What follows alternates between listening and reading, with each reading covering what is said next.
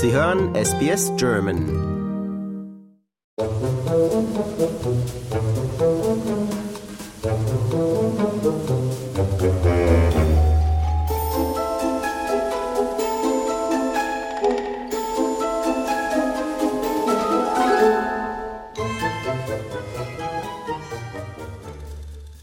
Australische Regierung hat den Oktober als Monat ausgerufen, in dem wir der Cybersicherheit besondere Aufmerksamkeit schenken sollen.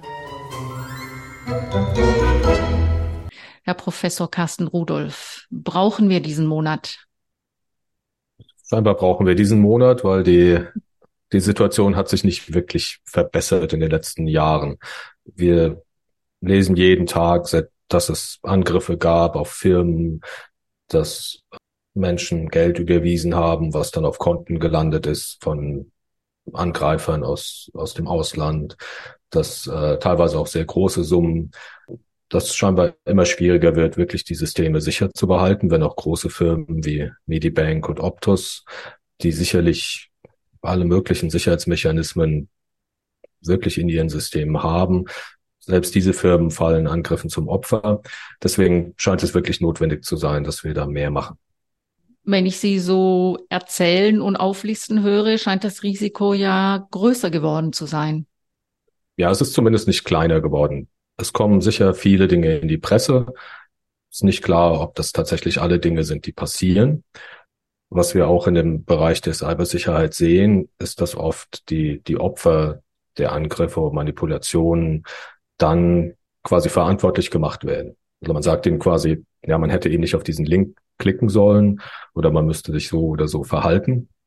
Aber die Systeme, die wir einsetzen, sind so komplex und schwierig, dass es eigentlich immer schwieriger wird für den Nutzer, sich richtig zu verhalten. Aber es gibt sehr viele Möglichkeiten, technisch Angriffe durchzuführen, bei denen der Nutzer selber relativ wenig Chancen hat, ähm, sich richtig zu verhalten. Und die Angreifer, die werden ja auch immer klüger. Also die Phishing-Mails zum Beispiel, die sehen immer mehr aus wie das Original selbst und sind kaum noch erkennbar als Phishing-Mail. Was kann man denn da machen als Nutzer? Das ist richtig. Die Phishing-E-Mails vor einigen Jahren hatten oft grammatikalische Fehler, die Sprache war schlecht. Es war relativ leicht zu erkennen, dass das nicht die Original-Mail war. Solche gibt's immer noch, aber die werden immer professioneller. Die haben die richtigen Logos von den Firmen drin, die Sprache ist gut, es sieht richtig aus. Ähm, was man machen kann, zuerst mal bei Phishing-E-Mails, ist, dass man verstehen muss, welche Kommunikationsmedien denn wie sicher sind. Also man muss verstehen, dass E-Mail zum Beispiel erstmal grundsätzlich nicht ein sicheres Kommunikationsmedium ist. Das heißt, eine E-Mail, die ich bekomme, kann grundsätzlich immer von jemand anderem sein. Und es ist relativ schwierig zu erkennen, ähm, dass sie nicht zum Beispiel von der Bank oder von einem anderen Partner, von einem Handwerker, den ich beauftragt habe, tatsächlich kommt. Das heißt, man muss den Inhalt dieser E-Mail mit einem, einer ordentlichen Skepsis betrachten. Also man muss wirklich verstehen, was es bedeutet und wenn da irgendein Zweifel ist, nachfragen, die Telefonnummer, die man schon kennt, verwenden, um dort anzurufen, vielleicht die Kontonummer zu checken, so die Informationen, die da drin sind und nicht einfach auf den Link klicken, der da ist. Wir hören und lesen sehr viel über AI, künstliche Intelligenz und wie die jetzt schon und auch in Zukunft viel mehr Bereiche unseres Lebens auch beeinflussen wird. Beeinflusst AI denn auch die Bedrohungslage? Also können Angriffe zum Beispiel automatisiert werden oder gerade solche Phishing-E-Mails? Hat AI da einen Einfluss drauf? AI hat Einfluss in, in verschiedene Richtungen. Man kann AI verwenden, um ähm, die Kontrolle und Verteidigung besser zu machen. Forscher arbeiten an so etwas, aber die Angreifer können AI auch verwenden, um die Angriffe zu verbessern. Und das Problem ist dabei, dass sich die Kommunikation, die wir für sicher halten, ändert. Zum Beispiel könnte jemand, wenn er Aufnahmen von unserer Kommunikation jetzt hat, eine AI dazu bringen, unsere Stimme zu simulieren. Und damit zum Beispiel Anrufe zu generieren, die von der Stimme her ähm, erstmal uns zugeordnet werden würden, aber wir wären das nicht. Das heißt, die Frage, welcher Information kann ich denn vertrauen, wenn ich weiß, dass E-Mail zum Beispiel nicht sicher ist, verschiebt sich etwas dazu, dass Bilder, Sprache und, und andere Informationen auch überprüft werden müssten, wenn sie potenziell von der AI generiert werden. Sprechen wir da schon von diesen Deepfakes?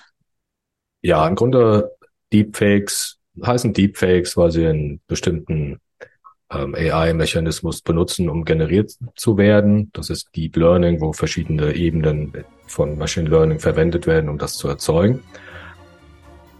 Und das wird aber jetzt mehr und mehr zur Normalität. Das ist jetzt nicht mehr eine esoterische Technologie, die wirklich sehr viel Wissen benötigt, um sie anzuwenden. Es wird mehr und mehr zu einer Technologie, die im Grunde jeder auch ohne besonders technisches Wissen anwenden kann. Und das macht es dann gefährlich, weil auch Angreifer das verwenden können, sehr leicht.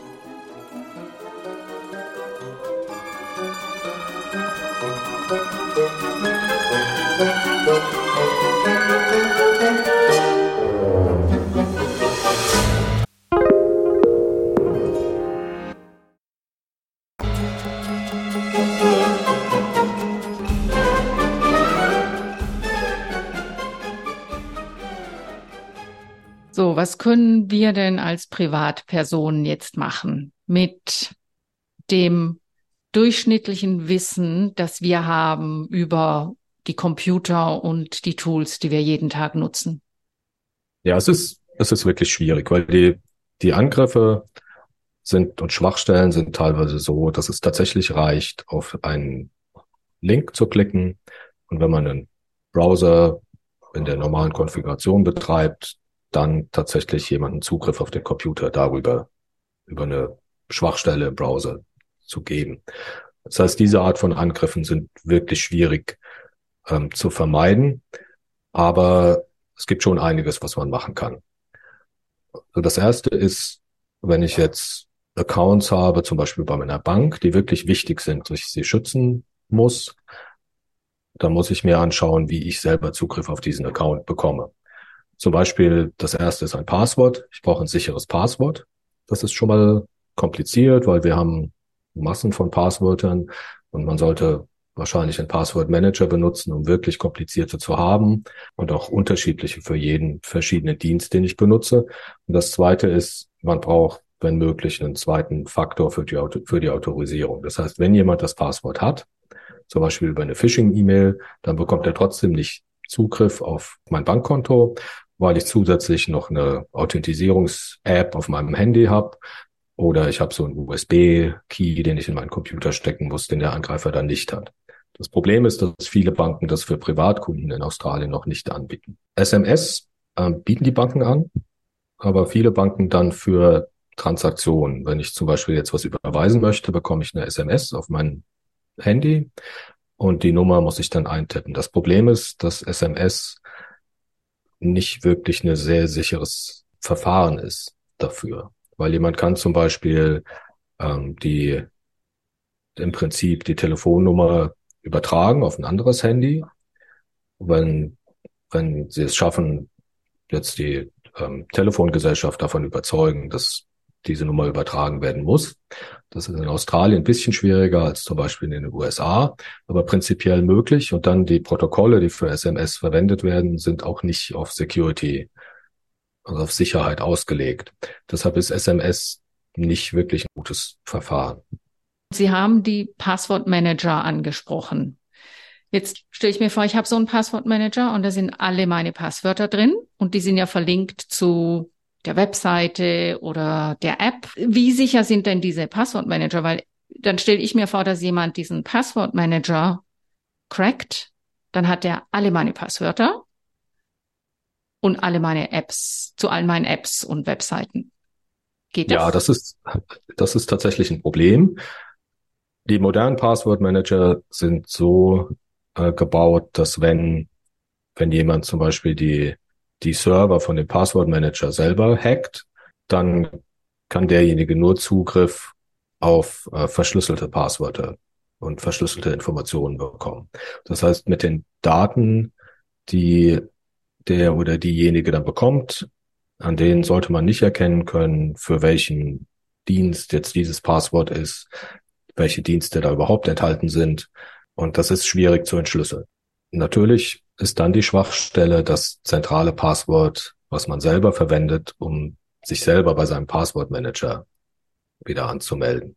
Und da zählt dann wieder, dass man einen zweiten Faktor dazu haben sollte und so weiter. Und es gab tatsächlich einen Fall von einem Passwortmanager, bei dem der Server nicht sicher war und diese Daten gestohlen wurden. Und in dem Fall waren nur die Passwörter selber verschlüsselt, aber die anderen Daten, wie für welche Bank ist dieses Passwort, für welchen Benutzernamen, waren nicht verschlüsselt. Und das war natürlich nicht, nicht gut, aber die ähm, aktuellen, die so empfohlen werden, haben das eigentlich nicht. Aus meiner Sicht ist das grundsätzliche Problem, dass wir als normale Nutzer als alltägliche Nutzer gar nicht verstehen, was da eigentlich vor sich geht. Also uns wird halt gesagt, das muss sicher sein, das Passwort muss so und so lang sein und diese Features haben. Wie, wie können wir denn besser verstehen, was da vor sich geht, um uns dann besser zu schützen? Ja, das ist eine komplizierte Frage, weil im Moment die Systeme schneller geändert werden, als man eigentlich als normale Nutzer dieser Systeme hinterherkommt zu verstehen, was da passiert. Ich finde, dass die Art, wie wir Immobilien kaufen im Moment, ist ein sehr gutes Beispiel dafür. Als wir unser Haus in Australien gekauft haben, musste ich noch persönlich zu meinem Conveyancer gehen mit einem Bankcheck, der auf einen bestimmten Namen ausgestellt war, den nicht jemand anders einfach einlösen könnte. Ein relativ sicheres physikalisches Verfahren, mein Anteil an dem Haus zu bezahlen. Das wurde jetzt komplett auf ein elektronisches Verfahren geändert. Das heißt, diese Möglichkeit mit einem Scheck zu bezahlen besteht, soweit ich das verstehe, jetzt nicht mehr. Mhm. Das heißt, ich muss elektronisch überweisen. Jetzt gibt's scheinbar einige Fälle, die in der Presse auch äh, dargelegt werden, wo Conveyancer oder Rechtsanwälte von Angreifern gehackt wurden, so dass die E-Mails, die der Kunde dann bekommt, eine falsche Kontennummer drin hat. Das heißt, das Geld, und das sind relativ große Summen normalerweise bei einem Hauskauf, wird auf ein falsches Konto überwiesen und von da direkt weiter normalerweise ins Ausland übertragen, so dass es schwierig ist, das Geld wieder zurückzubekommen. So, da sind jetzt ein paar Dinge, wo ich als Kunde eigentlich erwarten würde, dass meine Bank solche Überweisungen nicht einfach durchführt. Weil wir bekommen von den Banken ja erklärt, dass da Systeme da sind, die irgendwelche ungewöhnlichen Verhaltensweisen auf meinen Konten entdecken und dann vielleicht blockieren. Das heißt, was wir verstehen müssen, ist, dass in dem Moment, wo ich diese E-Mail bekomme, ist da eine Gefahr, dass die Kontonummer, die ich da sehe, falsch ist. Also müsste ich wahrscheinlich, bevor ich eine größere Menge, einen größeren Betrag an Geld überweise, vielleicht mit dem Conveyancer oder mit einem Handwerker, an dem ich eine Rechnung bezahle, mal telefonieren und vielleicht prüfen, ob diese Kontonummer tatsächlich stimmt. So einfach zusätzliche Prüfungen einführen, die außerhalb der digitalen Welt eigentlich sitzen. Dann dauert es vielleicht bisschen länger und es ist bisschen aufwendiger, aber ähm, ich falle nicht in diese, diese Falle, dass ich Geld an ein falsches Konto überweise. Hm. Also mal wieder mit den Menschen reden, persönlich, ja, statt ja, nur durchaus. eine E-Mail zu schreiben oder online zu gehen. Ja. Ich denke, das wird, wenn das so weitergeht mit den Angriffen, werden wir mehr ähm, wieder direkt kommunizieren müssen und die Menschen kennenlernen und wissen, mit wem wir zu tun haben und dann sicher sein zu können, dass ich tatsächlich an die richtige Stelle mein Geld überweise. Ist das realistisch in Zeiten von Chatbots und AI, wo ja jetzt alles weggeht vom persönlichen Kontakt? Ja, es gibt die Bestrebung, alles an digitaler Entwicklung als eine positive Entwicklung zu sehen. Und natürlich gibt's sehr viele positive Aspekte. Ich kann viel schneller mit verschiedenen Firmen Verträge machen. Ich kann einkaufen weltweit und kann mir das schicken lassen. Ich kann mit den kleinsten Inseln im Südpazifik Videokonferenzen machen, wo vor einigen Jahren selbst eine Faxnachricht schwierig gewesen wäre. Diese Entwicklungen sind unheimlich positiv. Aber ich denke, wir müssen, müssen sehen, wo wir die persönliche Kommunikation da einbringen in die Prozesse, die wir digitalisieren. Denn wenn wir alles nur über Chatbots und AI abwickeln, dann verlieren wir den Blick darauf, was tatsächlich das Richtige ist. Und dann gibt's mehr Chancen für, für Angreifer auch ja, uns zu betrügen. Also Im Grunde müsste die Regierung solche Bedenken und Ängste ernst nehmen und tatsächlich Systeme kreieren oder Regelungen, Gesetze erzeugen, die die Nutzer schützen vor solchen Angriffen und solche Verfahren transparenter machen. Im Grunde die Banken damit äh, mit in die Verantwortung nehmen. Okay, wir gehen zurück zum Briefeschreiben und Bargeld vielleicht. Wenn wir Datenschutz ansehen, ist vielleicht Bargeld auch keine so schlechte Idee.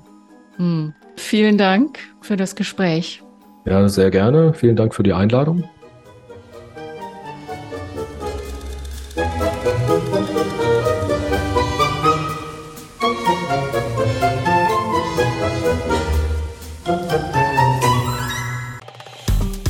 Liken, teilen und kommentieren Sie unsere Inhalte bei facebook.com/sbsgerman.